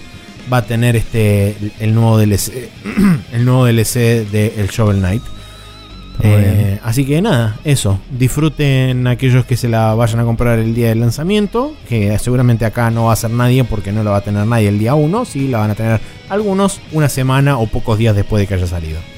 Sí, no sé si los que hayan vaqueado el Kickstarter no tendrán acceso al mismo tiempo igual, pero habrá que No, ver. no, no, hablaba de la consola de la Wii U. Digo, bien, de la, de digo- la Switch. Digo, eh, recapitulando sobre, sobre lo de el Shovel Knight, Ah, Eh, sí, sí, eso sí. No sé si no eh, tendrán acceso directo y en vez de tener que esperar el tiempo de la exclusividad. Y Imagino que deberían respetar eso más o menos. Se me ocurre que deberían respetarlo, sí. Sí. Eh, pero bueno, nada, son buenas noticias para la gente que se compra la Switch ahora. Así es. Ahora pasamos al mundo Valve, donde tenemos la primera noticia que dice que Valve remueve el costo de 3.000 dólares para acceder al curso requerido para licenciar SteamVR y lo pone a disposición para todo el mundo a través de la red de redes, o sea, Sí. de la internet. Bien. Eh, nada, la gente quizás recuerde que hablamos de la noticia cuando salieron, eh, cuando habían sacado este curso. Si vos querías desarrollar hardware para, para laburar con SteamVR, eh, tenías que cumplir con un curso obligatorio que salía a 3.000 dólares. Tenías que ir a Valve y hacerlo ahí, pero Sí. en persona. Y ahora hay una versión, eh, una versión web. Y si querés, podés gastar 3.000 dólares y ir a verlo a Valve también. Que no Claro, sé ir a, si ir a tendrá. ver a- Don Valve y que Don Valve te cuente todo lo que Sí. tiene que contar. Imagino que algo más te darán por ir, pero bueno. Un souvenir. eh, sí, no sé. eh, Una remerita que, dice, vine a hacer el curso de VR y todo lo que obtuve es esta mísera remera de Half-Life 3. Está muy bien. Eh, pero bueno, eh, esta e- es una noticia que por un lado es interesante para los desarrolladores y por otro lado es medio apocalíptico para los consumidores, me parece, porque eso significa que de golpe puede inundarse el mercado de mierda, de VR, de hardware choto por todos lados. Yo eh, lo, que, lo que veo en esta noticia son como varias lecturas dependiendo de qué lado, digamos, de qué vereda estás parado. Si estás parado de la vereda, digamos, del optimismo por VR, es como, bueno, Valve primero cumplió su promesa de abrir el, este, digamos, la disponibilidad de las herramientas de VR para todo el mundo. Está, digamos, como estandarizando y creando una suerte de modelo para que todo el mundo pueda crear las herramientas y mundo feliz y Shangri-La y toda la pelota. Si vos estás parado de la vereda de enfrente decís, claramente esto quiere decir que el VR no tiene el suficiente empuje que todo el mundo esperó, entonces están como dando manotazo de ahogado y brindando estas herramientas para ver si pueden captar la atención de alguien para poder generar el suficiente interés de que este mercado crezca y se vuelva independiente y, sustentable por sí solo. Sí, no sé, no sé si no sé si lo vería muy del lado apocalíptico directamente, pero sí diría que eh, es una conversación similar a lo del Steam Direct, de tipo, bueno, pará, si no hay que pagar nada, capaz se llena de mierda, ¿no? También, sí. Eh, que es lo que yo sugería que puede pasar. el eh, hecho de poder certificar a cualquiera, entre comillas, y sin ningún peso de por mm. medio, es como un toque choto, sí. Sí, no, no, no sé si de alguna forma están sujetos a un review final antes de sacar el producto, o sea, porque técnicamente yo saco un producto que es traqueable por Steam VR, lo que sea. Imagino que algún tipo de identificación tengo que proveerle al. al. a la librería, ¿no? Al ah. código, digo, que, que soporta eso. Y si yo soy Valve y yo te emito a vos tu autorización para que tu hardware ande con mi software, eh, yo puedo apagarte la teclita cuando quiera, técnicamente hablando. Sí, eh, depende de cómo está diseñado, obviamente, pero sobre estoy todo, asumiendo. Claro, sobre todo también teniendo en cuenta que se está distribuyendo a través de Steam. O sea, directamente vos te lo bajan del store y listo, no vendiste más. Claro. Entonces, por eso digo, vos ponele que de alguna forma vendes algo por afuera. No sé si se puede, no sé si es el caso. Eh, pero ponele que puedes vender algo por afuera que está certificado para funcionar con el equipo de. Digo, con el, con el SteamVR eh, pero ese algo es una mierda, o la gente se queja, o no estás cumpliendo garantías y cosas que yo te pedí que cumplas para participar. Idealmente yo puedo, como decía, pagar una teclita, deja de andar directamente. Eh, o digamos, eh, digo, bueno, hasta tal número anda para no cagar a los clientes. Y de acá en adelante nunca más va a andar y te revoco la licencia. no sé, o capaz que se maneja de otra forma. Pero bueno. es una situación difícil de, manejar porque, eso. Porque es hardware, entonces es como. No es que Steam le da un reembolso a todos y listo. Eh, o sea, yo me compré un cacho de plástico que traquea en, en VR. No me gustó mucho. Eh, y, no me están cumpliendo con algo. Eh, si encima Valve me lo da de baja, ni siquiera va a andar lo poco que anda. O sea. Entonces también, eso es un tema. No sé. Eh, sí, por eso, es complicada la situación. Me parece, digamos, que... Em, o sea, está bueno que exista la posibilidad de que surjan nuevos competidores en, este, en esta nueva industria que es el, tema del VR y qué sé yo. Em, me parece que no es una... O sea, más allá de que vos no puedas no pagar este curso, creo que el hecho de crear un headset de cero, crear una solución VR de cero, no es un proyecto que pueda iniciar cualquiera en el garage de su casa. O sea, realmente necesitas una cantidad de dinero interesante. Por lo cual, pensando esto mientras vos estabas hablando, digo, quizás no es que se va a llenar todo de mierda, sino que por ahí vas a tener el surgimiento de un par o más eh, soluciones que van a variar en nivel de calidad seguramente, porque nadie va a tener la cantidad de guita inyectada que tiene un HTC Vive, un Oculus o un inclusive este, el que está haciendo Razer, que ahora no me acuerdo cómo se llama, creo que es OSVR o algo así. Eh, pero que definitivamente digamos se cristalizó en uno, de los headsets, eh, otro de los headsets que van a existir. Y el, también el de Starbreeze, que ahora me acordé que existe también una solución propia de Starbreeze que están haciendo VR. Em, digamos, no son empresas conformadas con una cantidad de guita inyectada en esa tecnología y en, el, en pos de volverla tanto redituable como popular. Entonces digo, eh, me parece que proyectos por ahí más independientes o más individuales van a ser como un segundo o tercer escalón por debajo de eso. Y sí, seguramente la calidad va a ser detrimental a lo que estamos acostumbrados todos, pero quizás eso también promueve a que los costos de producción de estas grandes empresas que están hoy en día muy caros empiecen considerablemente a bajar eh, debido a que están apareciendo por ahí headsets más baratos que eh, brindan una solución más económica subpar en cuanto a calidad, pero más económica para el bolsillo y que promueve el VR como una nueva plataforma, como un nuevo, una nueva, este, una nueva vía para hacer cosas. Sí, igual eh, mm, recordemos que no solo es para headsets, es también para accesorios y sí, sí, sí. ¿no? Eh, que probablemente es para donde más se enfoque por lo que decías. No todo el mundo va a ponerse a producir headsets porque es caro y tiene implicaciones legales más jodidas que decir hice un dildo que es traqueable enviar y pues hacer lo que quiera. No sé. Eh, pero bueno, whatever. Ponele que un bad dildo para jugar al, al, Saints Row así eh, traqueable enviar sería bastante divertido, por ejemplo. Pero bueno, la siguiente noticia que tenemos también de Valve es que se comunicó con sus partners que tiene en distintos. No, eh, con sus partners en general. Y en 10 países eh, a partir de. ¿Qué día era? Comenzando eh, en marzo de 2017 y a través del año que va a correr. de, de, acá en adelante, básicamente. Van a tener que empezar a cobrar. A, a, cambiar sus precios. según los impuestos locales de cada uno de esos países. Eh, después van a ir agregando nuevos países, obviamente. Eh, y esto se debe a que, eh, obviamente, fallos en cortes y cosas de esas que obligan a Valve a, reaccionar de golpe.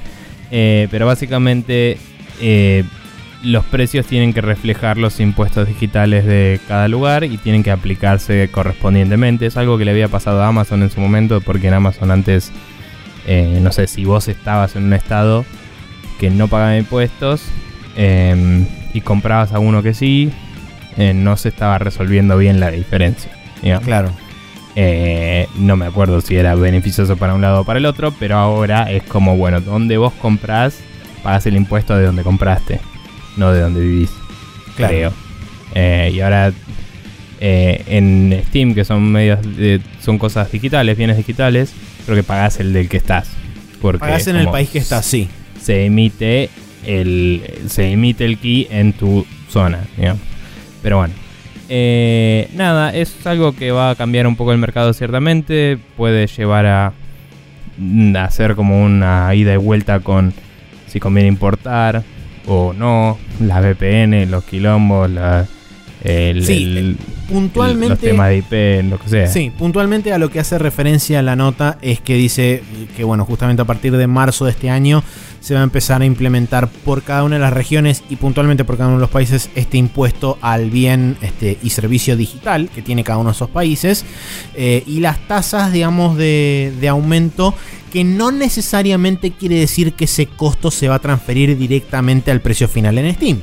Simplemente lo que hizo Valve fue advertirles a cada uno de los distribuidores en cada una de estas áreas del contenido digital que los precios se van a tener que ver afectados, o sea, que, digamos, va a haber un descuento previo al, recibir ellos el, porcentaje que le corresponde, que se lo va a quedar, por supuesto, el gobierno. Eh, y dependiendo de qué es lo que quiera hacer cada uno de los distribuidores, va a ser si le transfiere ese impuesto al usuario final o lo absorben ellos como, eh, como distribuidor o como publicador de un juego. Eso va a depender de mm. cada uno, lo cual puede hacer que por ahí los juegos de algún publisher aumenten de precio, mientras que los juegos de otro publisher no, o que los juegos de algún developer indie aumenten de precio y otros juegos de otro indie no, porque va a depender mm. de cada uno cómo resuelve esa situación con respecto a cada uno de los países. Y los porcentajes son súper dispares, porque por ejemplo vos tenés para marzo de 2017 que en Suiza van a aumentar un 8%, o sea que la tasa es de un 8%. En Corea del Sur es un 10, pero en Islandia es un 24. Entonces es como van a ser súper dispares y los precios van a ser eh, muy diferentes dependiendo de cada región. Y de vuelta, también va a estar metido el quilombo del tema, como decías vos recién. Que conviene más ahora entonces? ¿Importar un juego? ¿Me lo compro para consola? Pues tampoco sé si esto va a aplicar para los juegos digitales en consola. Porque solamente conocemos que Valve le envió un mail a sus partners en estas regiones, en estos países. Pero hay que ver si PlayStation Network, si Xbox Live Arcade, perdón, si Xbox Live Marketplace y si el eShop de Nintendo van a seguir el mismo camino, porque también son bienes digitales que se ofrecen a través de canales digitales. Entonces, en algún momento esto también va a recaer sobre eso. Claro. Sí, no, la verdad es que. Ah, o sea, tarde o temprano eso pasa en cualquier store front digital eh, que haya, que tengan alcance internacional como Valve.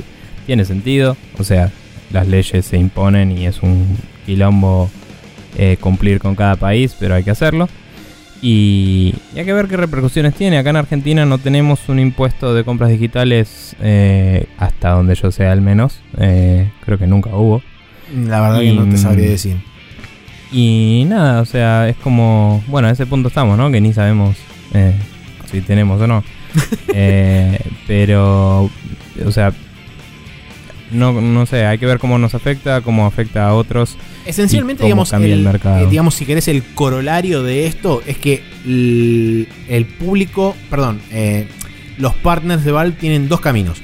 O absorben ellos el impuesto y no modifican el precio, o se lo transfieren al público y el público paga el costo extra. Son los únicos dos caminos viables que tienen. Más allá de que creo que pueden sin problema, igual la idea del impuesto a las compras digitales es que lo pague el individuo, tengo entendido. Eh, o no sea, sé. no sé si es legal en todos los casos que lo cubra la empresa. Eh, pero en algunas cosas como el IVA y eso en distintos lados se puede decir, bueno, lo pago yo o lo pagas vos, ¿viste? No, no sé, es medio loco. Eh, por ejemplo, digo, mi vieja labura para una empresa como consultora y la empresa no le no le pasa el IVA a ella, entonces después ella no puede descontar cosas de su IVA declarando, entonces es un quilombo para ella. ah, ok, sí. Eh, y cosas así, entonces, no sé, es, eh, impuestos, no gracias, pasemos a otro tema. Bien, eh, bueno, pero bueno, para Marcelosa que me pidió que quería una pequeña explicación al respecto de esto porque no entendía una chota. Espero que te haya sido útil y si no, si seguís sin entender una chota, habla con un economista. Tampoco. sí. sí, básicamente.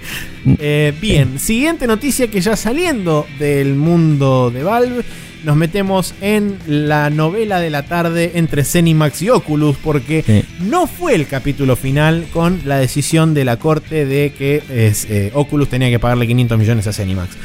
Zenimax, no conforme con esto, sigue adelante con las acciones legales y envía a la corte un interdicto contra el código de Oculus. Un interdicto, y esta palabra la tuve que buscar, eh, un interdicto aparentemente es una orden que impide eh, justamente la comercialización, venta o transferencia de un producto en particular. En este caso puntual lo que hacen es que les ponen un interdicto para el código que, que fue el que teóricamente copió Oculus. Entonces, cualquier dispositivo o cualquier software que contenga ese código total o parcialmente debe ser detenido de la venta si es que esta orden se aprueba. Por supuesto que eh, siempre está sujeto a ese potencial. Entonces puede llegar a ser un potencial desastre esto, esta orden si es que la corte la aprueba, porque no solamente detendría todo el tráfico de Oculus Rift y de Gear VR, que son los dos dispositivos que utilizan primariamente ese código, sino que también cualquier tipo de software que esté utilizando directamente el SDK de Oculus, o sea, efectivamente todas las exclusivas de Oculus. Em, y por ahí no necesariamente los juegos que comparten, digamos, eh, multi-headset, como pueden ser los juegos que también están disponibles en Vive. Em, entonces, habrá que esperar a ver cuál es la resolución final de la corte, pero esto potencialmente puede ser un desastre para, este, para la empresa de Oculus. Y para el, el para el mercado de VR, en ciertas formas también, sí. Eh, nada, es heavy. además, la, todo el software de Oculus hasta ahora venía siendo open source. Así que Eh, no sé si todo, pero esa era la idea desde el momento del Kickstarter. Así que eso implica que tal vez si se puede revisar, que no estoy seguro si se puede, eh, hasta cierto punto el Vive y el PlayStation VR también tengan parte de ese código. Eh, porque nada, o sea, Oculus ciertamente fue de los que más impulsaron la industria VR y siendo open source uno puede ir y mirar el código y agarrar lo que le sirva. Eh, quizás el ser open source le sirva de defensa en este sentido, porque es un es como bueno esto ya fue compartido con el mundo ya está, pero también podría implicar serias repercusiones legales por compartir algo que técnicamente no es tuyo, según el fallo anterior. Entonces, no sé, no sé cómo va a ser. Eh, yo creo que la si tienen un buen asesor... Eh, que convengamos que teniendo a Facebook detrás es como que un par de buenos abogados deben tener. No, pero más allá de abogado necesitas un buen asesor tecnológico que convenza al jurado y o al juez, no sé si esto va por jurado o va por juez, porque si no es un juicio, capaz que es directamente un tema judicial de, de, un fallo de, un juez. Em, pero si no tienes un buen perito tecnológico, creo que sería el, término, eh, que te defina las repercusiones heavy que puede tener esto eh, y, y, cuánto vale o no la pena en perseguirlo. Eh, realmente puede terminar en cualquier cosa esto y ojalá que no pase eh, y ojalá que Zenimax se tire a un pozo porque se están haciendo ya mucho quilombo están al bardeando zarpado y están mirando fuera del tarro un toque heavy. Sí están yendo en contra de los intereses de la industria diría y de los suyos propios eh, como productores de software. Están trabando el avance el famoso y no, no benemérito cockblocking, básicamente. Un poco, sí. Eh, va muy en contra de todo lo que, eh, lo que se propone como buenas prácticas, ¿no? Eh, como todo lo que es el, software libre, free as in freedom, ¿no? sí. El, y, y toda la movida del, el Hackers Manifest y todo, todo, lo que la gente que empezó la industria quiso imponer de, che, compartamos la tecnología y vamos para adelante. Pack de police y eh, todo. Se ve todo el tiempo bloqueado por todas estas mierdas de patentar código y persecución así a la Witch Hunt, que es al pedo.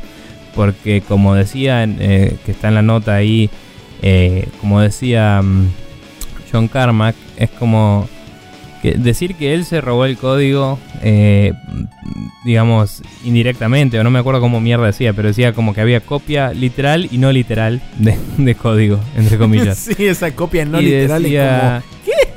Es como decir que Harry Potter se robó la historia del héroe. O sea, es, es tipo que, que, es la misma historia que el Señor de los Anillos y tantos otros. O sea, es medio pelotudo lo que estás diciendo. Eh, no, no, puedo, no, da a reinventar la rueda. O sea, uno hizo la rueda, listo, todos usamos ruedas, ya está. Eh, no, no, vas a decir, ah, me copió la rueda. Eh, pero nada, realmente una pelotudez. Ojalá que no vaya a ningún lado. Si va a algún lado, va a ser heavy. O va por lo menos setear un precedente muy heavy. Porque porque nada, porque así es, pero preveo o, me parece mucho más viable una solución del estilo eh, el juicio de Donkey Kong de esto de dominio público no rompa los huevos, porque es muy muy probable que se compruebe si tienen justamente un buen asesor que mucho de ese código ya existe hace años en muchos engines en muchos lados y no necesariamente por copiárselo de Zenimax o de ID Software. Porque ya desde el vamos muchísimos juegos eh, copiaron los engines de, em, de Doom y de Quake y de todo eso antes, ¿no? Sí. Y mucho de lo, que se ve en Oculus y en, y en Vive y todo eso es tipo proyección 3D en una pantalla, es lo mismo. Eh, hay que ver, hay que ver exactamente qué partes del código son las que están en discusión capaz que no es tan heavy como parece si, si pasa. Eh, capaz que es el controlador del coso que mide la rotación y tipo, bueno, otro controlador no me rompa las pelotas. Pero, qué sé yo. Em, eso. Igual, ojalá que sea una parte de esas bien genéricas 3D y que puedan decir, mira, capo, eh, tu empresa publicó el código del engine del Doom 3 hace mucho tiempo y es de libre conocimiento, no me rompa las bolas y se termine y que les cobren por, por andar haciendo quilombo al pedo, por daños y perjuicios a, a los otros. Pero bueno. Eso. Whatever. Eh, te toca vos. Em, Bien, eh, me toca a mí. Lo último que tenemos acá es que las eh, dev builds del Xenonauts 2 están eh, accesibles al público gratis en GOG. Esta es una noticia que leí ayer de la nada, así mm, mirando por mi feed. Básicamente el Xenonauts, eh, para quien no sabe, es una especie de XCOM 1 rehecho modernamente. estaba hecho en un 2D que a mí no me agradaba mucho, que digamos y ahora el Xenonauts 2 está hecho en un 3D que solo veo este screenshot que hay acá y tendría que buscar en YouTube a ver si hay algo o algo así. Pero pinta un poco más simpático. Eh, este juego va a ser, en vez de ser una secuela directa del Xenonauts 1, va a ser una especie de reimagining loco en el que los chabones, en vez de limitarse a eh, portear un XCOM viejo, ¿no? Eh, que es básicamente lo que hicieron en el Xenonauts 1, lo que van a hacer es replantear el mismo escenario, pero durante la Guerra Fría. Entonces vas a tener facciones humanas y invasores extraterrestres a la vez. Eh, y va a ser medio sesentoso, supongo. Así que todo me suena muy bien en esa, en esa idea. Eh, hoy está disponible, como decía, en go.com. Eh, puedes bajarte el. Dice demo, pero es básicamente una una distribución de desarrollo, pues bajarte lo que hay y jugar lo que hay y ver si te gusta el juego. Eventualmente cuando lleguen a tener la parte táctica y la parte de management atadas juntas eh, y andando, lo van a publicar en Early Access, pero mientras tanto directamente es gratis, es como una beta testing y creo que en este momento solo está lo táctico y todavía no empezaron a desarrollar el, la parte del mapa y todo eso. Así que interesante. Eh, tengo ganas de bajarlo y probarlo. Eh, pero todavía no lo hice porque lo leí ayer a la noche, como decía. Así que pueden pasar y chusmearlo. Muy eh, bien, perfecto. Y para cerrar este segmento de noticias super rapid fireescas, miramos hacia los horizontes lejanos y vemos la fulgurancia que la caracteriza a ese personaje tan particular y tan especial para nosotros que llevamos cada uno en nuestro recóndito rincón más recóndito del recóndito corazón de cada uno. Dije recóndito como seis veces, no me importa nada. Eh, el héroe de héroes y niños y de adultos y de adultas y de soldados y soldadas y de toda la humanidad en líneas generales y por qué no también particulares. No estoy hablando de otra cosa ni menos que de Especulandia. No importa lo dice por tal este en esta ocasión. No podías pifiarle más. No, no, hoy no es un buen día para eso. Eh, en esta ocasión, según las clásicas y bien conocidas fuentes anónimas cercanas a un desarrollador X, en este caso Atlus, los rumoreos remasters de Shenmue 1 y 2 saldrían como un pack completo, digamos, incluyendo los dos juegos, durante 2017 y aparentemente solo para PC barra Steam lo cual es sumamente interesante debido a que los juegos originalmente habían salido para consola y de hecho el Shenmue 2 tuvo una versión para Xbox clásica, la Xbox común primera que salió, a la par de la PlayStation 2. No, no digo Xbox One porque la Xbox One es la nueva que está ahora y es una pelotudez de nomenclatura imbécil, pero bueno, no importa. Eh, la cuestión es que, eh, como se había revelado en mayo del año pasado, Sega estaba, entre comillas, investigando la posibilidad de trabajar en unos remasters que se estaban haciendo teóricamente. Eh, y previo a eso, creo que en el año 2015, antes de que se conociera el Kickstarter y demás, se había filtrado medio así como un rumor y no sé qué, de que aparentemente Sega ya tenía eh, desarrollados el Shenmue 1 y 2 en HD, pero que estaba viendo de qué forma comercializarlos, de qué forma venderlos, etcétera, etcétera. Eh, y que por ahora estaban ahí como arrumbados en un rincón viendo qué onda. Eh, en enero del año pasado fue, o de este año, a ver, ya te digo, voy a fijarme. 2017, eh, sí, en enero de este año aparentemente, Sega registró Shenmue HD y Shenmue Remastered.com. Entonces, cabe la posibilidad de que esta noticia tenga algo de veracidad, sobre todo también teniendo en cuenta que aparentemente la persona que publicó el artículo fue el mismo que filtró la existencia del King of Fighters 14 un par de semanas antes de que Atlus hiciera el anuncio oficial. O sea que Mm. hay como un par de cosas como para guiarse, para decir esto puede llegar a ser verdad, pero eh, cada uno tómelo con la cantidad de pinzas que considere necesario. Sobre todo teniendo en cuenta que todavía no hay un anuncio de una fecha confirmada para la salida del Shenmue 3. Con lo cual esto podría ser más o menos viable, dependiendo de si supiéramos o no la bendita fecha de ese puto juego. Sí. Sí, la verdad que. eh, loco el rumor, ¿no? De. No, ya lo teníamos ahí tirado y estábamos esperando. Sí, sí, Eh, sí, es- ese fue muy loco. Yo cuando lo leí fue como, che, pero esto será posta. Y No sé.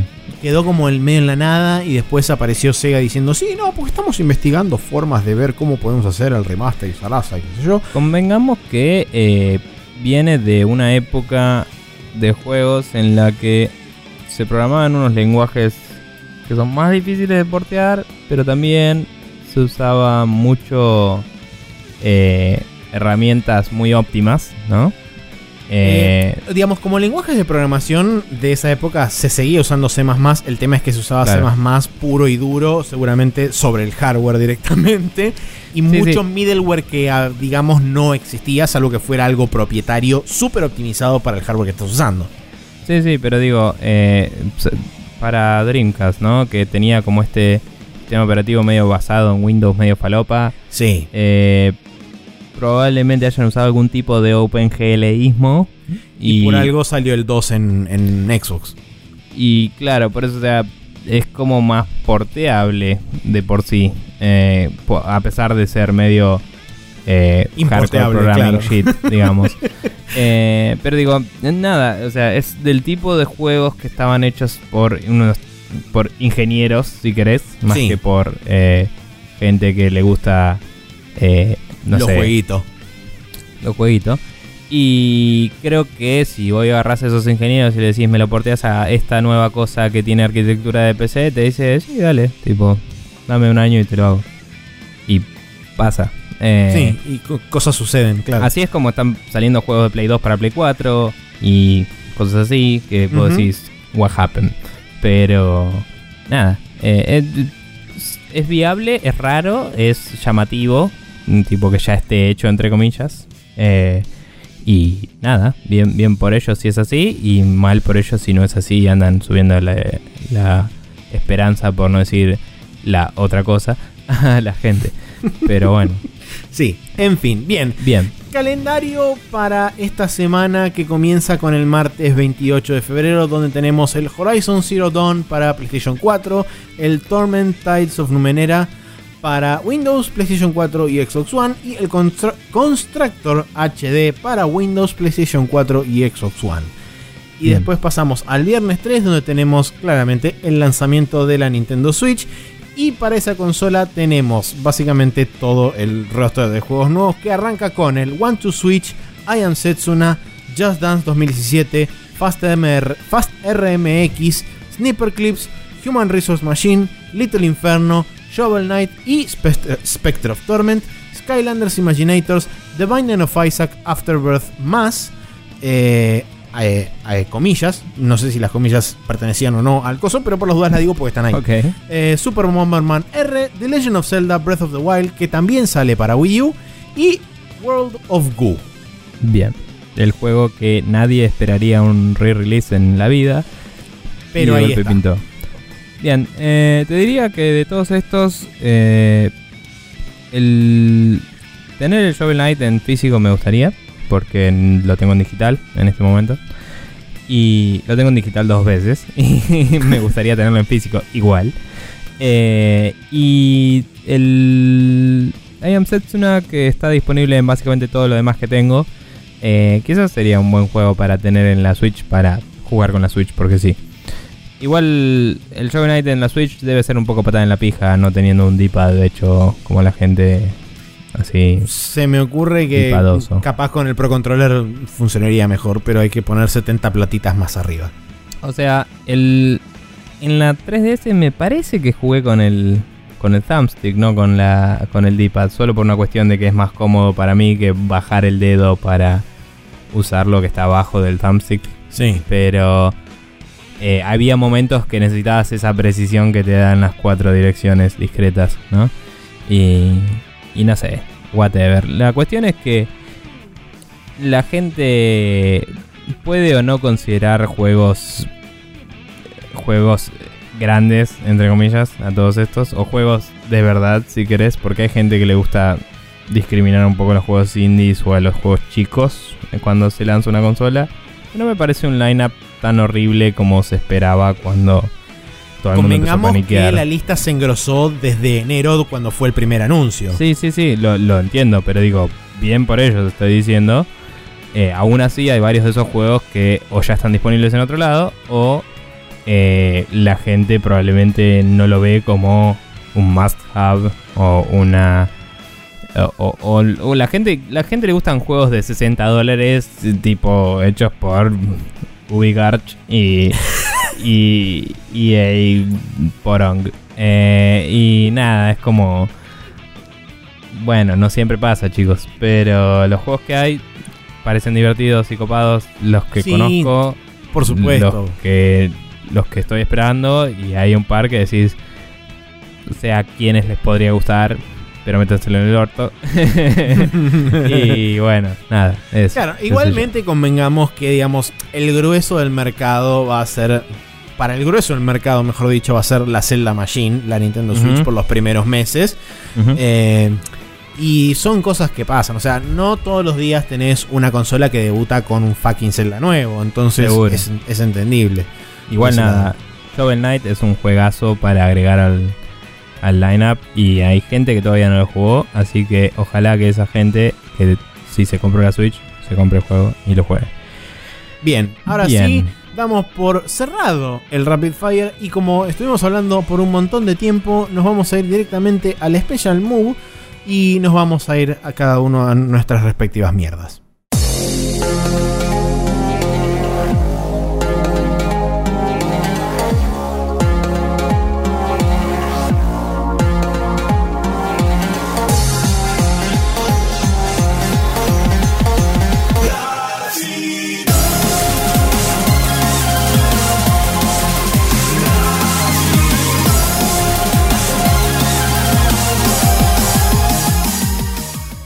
Aquí estamos en el Special Move, en la última parte del programa, donde tenemos eh, eh, gente que dibuja como la puta que lo parió, eh, un videíto de cosas que se hacen con papel y gente que canta que está haciendo música compuesta de otra música.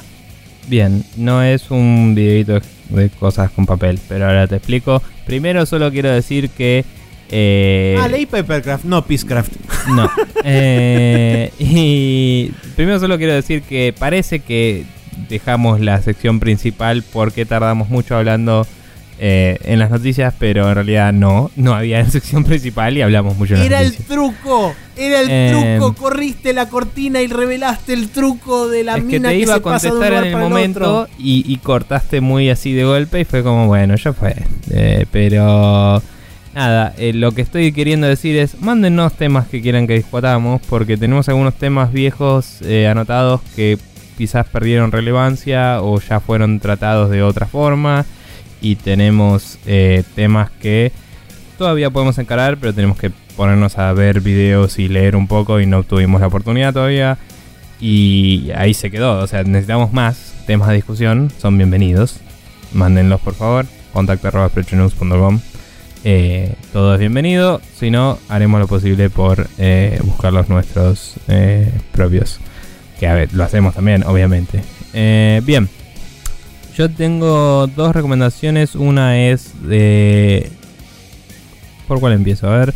Voy a empezar por el artista copado hace cosas copadas Pi. porque ya no sabía qué número poner. Que es Tatsuyuki Tanaka. Eh, este link en particular que estoy poniendo no es un sitio de él, sino que es eh, characterdesignreferences.com, donde todas las semanas van eh, mostrando un artista destacado, básicamente. Y ahí pueden ver un millón de artistas resarpados todo el tiempo, así que pueden visitar ese sitio cada tanto o simplemente mm, seguirlo en Facebook, que de ahí es donde yo suelo verlo bastante. Y este artista en particular se estaría yendo un toque a la recontragarcha con diseños muy del estilo Akira, si querés. Sí. eh, un poco onda también, eh, ¿cómo es? Eh, Full Metal Alchemist en algunos casos.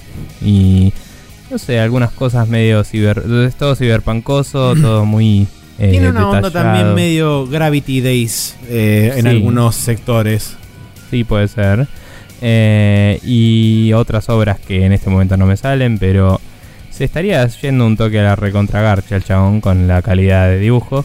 Y se los recomiendo bastante. Eh, cuando estuve en Japón vi sus dos artbooks que se llamaban Cannabis Works 1 y 2. Y como soy un imbécil y como no lo conocía, no lo compré. Y ahora lo conozco de golpe y digo, la concha de mi madre, quien me manda a no gastar plata cuando puedo gastar plata. Chicos, gasten plata, aguante. Em, pero bueno. Y después tenemos otra recomendación que es un- una playlist de Polygon. Que más allá de todo lo que el agito de que Polygon se convirtió en Kontaku y eso lo hace bastante mierda en muchas cosas. También tiene gente medio decente y videos divertidos. Y por eso lo veo bastante. Y en eso, eh, en esta lista en particular de videos, en esta playlist, tenemos eh, Peacecraft, que es una playlist de, eh, de Griffin McElroy jugando al Warcraft sin matar a nada.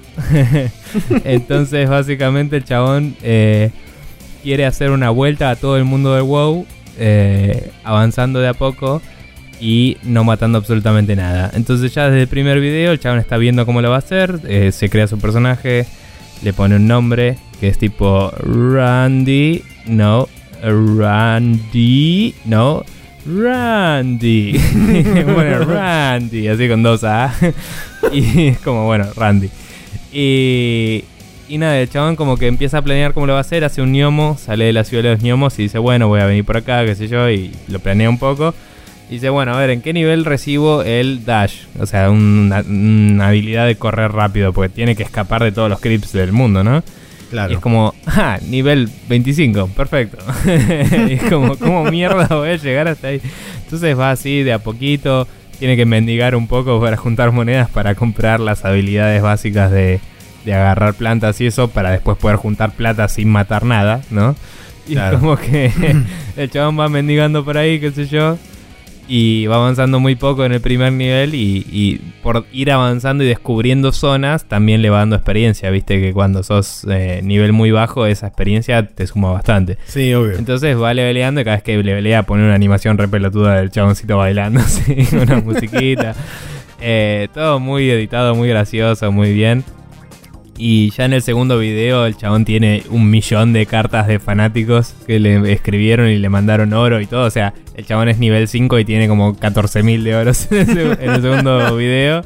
Y se compra un montón de pelotudeces. Y ya aparece un Bad Randy que lo va persiguiendo por todos lados. Y es igual a su personaje, pero todo de negro. y aparece tipo, no sé, empiezan a aparecer fanáticos. En el, después aparece Mandy y aparece Randy's Dad. Y todo así. Son toda gente que se conecta y le empieza a escribir y, y tipo, y a tratar de ayudarlo o a joderlo. Eh, y no sé, y el chabón va diciendo por dónde está, entonces va toda la gente que son fanáticos de él y lo van ayudando. Pero también va un montón de gente a matarlo porque saben que no puede matar nada. entonces el chabón se muere a cada rato. Es muy, muy bueno. Muy divertido, lo está haciendo, lo está sacando todas las semanas. eh, y va cuatro videos por ahora. Así que nada, una horita de diversión ahí tienen, eh, más o menos. Y nada, los McElroy son lo más y es muy, muy divertido. Así que eso. Bien. Bueno, yo por mi parte tengo un video que va, es una playlist en realidad, que de hecho son dos, porque existe una primera playlist y una segunda playlist de esto, de música hecha de otra música que hace nueva música. Porque básicamente un chabón que se llama Kutiman, eh, con K, K-U-T-I-M-A-N, hizo una especie de experimento musical que básicamente se compone de ir revisando distintos videos musicales de gente que sube videos a YouTube, ya sean tutoriales, sean covers de canciones, sean eh, composiciones personales, sea lo que sea. Y el chabón agarra distintos segmentos de estos videos y arma composiciones nuevas propias de él, o sea, no propias de él, pero con partes, digamos, de... Em, de esos videos y es sumamente interesante ver el resultado final. Eh, voy a poner la primera playlist, pero si entran al canal del chabón hay una segunda playlist. La playlist se llama Through You, o sea, T-H-R-U-Y-O-U. Y existe el Through You 2, o sea, el, Through You también, T-O-O, no como el número 2. Eh, esas son las dos playlists que tiene, digamos, los, los, los temas que están compuestos de un montón de videos de YouTube. Es súper interesante lo que hace el chabón y además eh, es muy loco que, por supuesto que tiene un laburo de edición pesadísimo, porque hay muy pocos lugares donde por ahí respeta melodías, progresiones o acordes eh, propiamente dichos de los videos. Pero es muy interesante el laburo que hizo, digamos, de conseguir distintos footage de un montón de lugares diferentes y armar composiciones que son por ahí, que no tienen nada que ver con la idea original del chabón que grabó ese video en, en una, primera, en una primera instancia. De hecho, si pasan por los comentarios de los videos, en muchos casos hay gente que se ve en esos videos y dicen, uy, yo este, este video lo grabé hace un montón de tiempo y es absolutamente nada que ver con lo que, para lo que vos lo terminaste usando y es re loco, qué sé yo. Eh, o sea, es muy zarpado lo que hizo el chabón. Bien, buena onda, boludo. Sí. Em, de hecho, lo recomendó Chris Rimo en este Important If True, el segundo capítulo. Por eso lo, vi y fue como, sí, tengo que recomendar esto porque está muy zarpado. Eh, si la gente quiere escuchar nuestro podcast, se quiere suscribir, nos quiere este, así como darnos una super manito arriba de suscripción o cinco estrellas y todo eso, ¿cómo va Happen? Bien, eh, pueden ir a iTunes y buscarnos como Spreadshot News, donde nos encontrarán y podrán suscribirse a nuestro podcast, también dejar una review, ponerle la cantidad de estrellas que le parezca correspondiente, etc. Eh, pueden, si no, pasar por Evox y hacer lo mismo, eso es ilatinabcortaox.com. Ahí pueden escucharnos directamente en línea si les es de su preferencia. Eh, también pueden pasar por nuestro sitio oficial y copiar el feed que es expressionnews.com barra podcast en su gestor de RCS o podcast favoritos, lo pegan y le dan ahí suscribir y lo recibirían automáticamente todos los martes a las 0.30 horas. Casi me trabo zarpado ahí. Eh, también recuerden que están todos nuestros podcasts disponibles en archive.org. Pueden buscar Expression News Podcast y sale al toque. Si no es https archive.org barra details barra News Podcast. Esa es la URL completa. Deberíamos incluir un link a eso en algún lado del sitio, pero nos da paja. Y lo haremos cuando migremos al nuevo sitio eventualmente. Hmm. Eh, pasando a YouTube, tenemos nuestra videomagia en youtube.com barra TV, donde el día miércoles saldrá la parte 4 del Hitman eh, asesinando con estilo mexicano, en la cual eh, grandes, grandes aventuras han grandes ocurrido. Momentos. Sí, estuve ahí hitmaneando la vida. Y ayer me vi el 3 a ver eh, para recordar un poco de esos momentos. Y fue como, ah, lo hicimos de toque porque era la del baño de una. y nada. Eh, sí, las primeras partes de cada uno se llama la del baño, básicamente. sí básicamente. Eh, pero la segunda parte de la mía, creo que no porque fue la mía en particular, pero creo que fue la más emocionante por todo lo que ocurrió. sí, fue realmente un gran momento que, hemos vivido todos. Eh, Fue inolvidable, realmente. Sobre todo por el, final, que es casi diría que inesperado, pero totalmente planeado. sí, ¿ya lo, ya lo editaste esto? Eh, ya está. el, la segunda parte no. Todavía no, la tengo que editar, la voy a editar hoy a la tarde, y entre hoy y mañana. Considerando que no estamos monetizando nuestro canal, me atrevería a pedirte que le pongas porque Muy bien. creo que es un momento en el que tiene que pasar eh, y, y, en nuestras vidas es gracias a Guillo, así que me parece que es muy adecuado para esta situación. Pero bueno, no importa. Eh, si querés puedes editar esa parte para que no sepan de qué estoy hablando, fíjate, hacelo a tu discreción, eh, como te parezca. Eh, pero nada, la cuestión es que Hitman, eh, estamos ya en la parte 4 de 6 que grabamos. La idea es volver a grabar cuando Guillo esté disponible para grabar con nosotros de nuevo. Está ahora en cuestiones vacacionátiles. Así que nada, pero va a pasar. Así que estén atentos. Volverá prontamente. Y estamos en tratativas para generar nuevo contenido de video más del estilo consolátil. Así que veremos cuándo podemos ir mostrando algo de eso. Em, recuerden también que tenemos un Twitter anexo que se llama arroba la regla de Guybrush, eh, en la cual eh, posteamos juegos que estén por debajo de los 20 dólares para la PC, porque así decía la regla del barato pirata, ¿no? Never spend more than 20 bucks for a computer or video game. Así que... Correcto. eh, why do it at all. Pero nada, eso y esos son todos los medios que tienen para seguirnos y suscribirse. Así que ahí tienen. Eso. Así es, y así termina este podcast. señor. Y nos vamos a ir todos de- muy despacito y lentamente caminando hacia el horizonte, donde nos esperan este, otras aventuras que llegarán, quizá en un futuro, quizá en el presente de algunos, que por ahí están escuchando esto ya en el futuro, entonces para ustedes ya es el presente. Eh, y para otros en el pasado, porque ya estarán escuchando esto en el super futuro y esto habrá pasado en algún momento y no, no habrá ningún tipo de eh, cosa que suceda en el interín. Entonces nos veremos la semana siguiente, eh, o la que viene, o la otra, o en el momento en que decidan escucharlo, que no, no necesariamente puede ser una semana después de que haya salido este programa. Y nada, eso. Eh, Bien. cuídense, coman mm, rico y sano y hagan cosas o no. Eh, disfruten del fin de semana largo que ya espero que lo hayan disfrutado porque ya fue. Eh, Y eh, cosas. no O sé. estás, o está haciendo, porque el martes también es feriado. O, es- o está, o, está, o está haciendo casi que ya fue. Sí.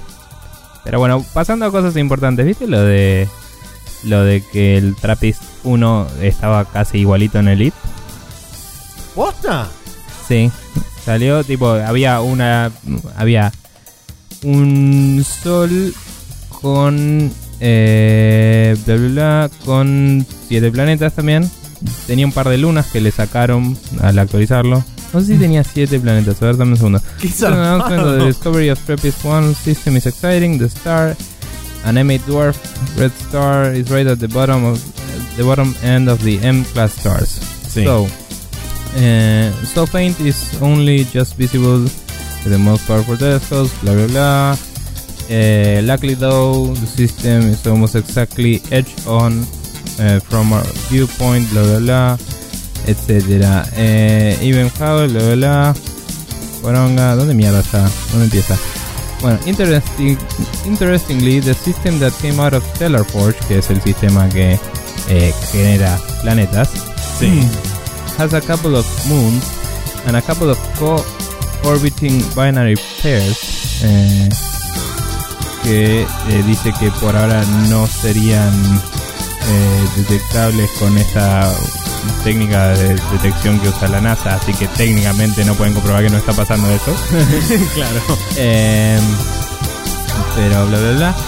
Dice, debido a esto, wikeamos el, el sistema que está ahí en Stellar Forge eh, con la data que tenemos de la NASA. O sea, sacaron algunas cosas para que machee más, pero Claro, el sí, cambio fue bastante chico. Dice, Eh, parece que tenía unos 3, 4, 5, 6, 7 planetas y dos planetas coorbitantes locos, que son estos que Claro, dice que no pueden comprobar que no existían. sistemas binarios de planetas.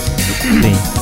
Y, y nada, pero dice que el cambio fue re chico y reclasificaron la estrella que había por otra y cambiaron los planetas y nada, fue como yay. Eh, pues no, es, no es que fuera uno a uno, pero es interesante. Boludo, re zafado. Alto sistema de generación planetaria tienen los chabones. Sí, sí, mal. Eh, pero bueno, nada, eso. Habría que ver si hay algún post un poco más elaborado sobre, sobre cuántas coincidencias o no había, pero sí. Eh, y también esto salió en el mail, ¿viste? En el, no sé si está suscrito al, al Eh, en mail el newsletter, list. Y también pusieron un par de controles que hicieron unos chabones con Arduino que los ves y decís, quiero jugar el Elite de nuevo con eso, tipo apretar botonitos. cosas. Que lean cosas. Pero nada, whatever. Eh, bueno, nada, ahí sí termina el capítulo. Para ahora el audio. Ah, no, pará, no aplaudan. Eso, pará. Eh, eh,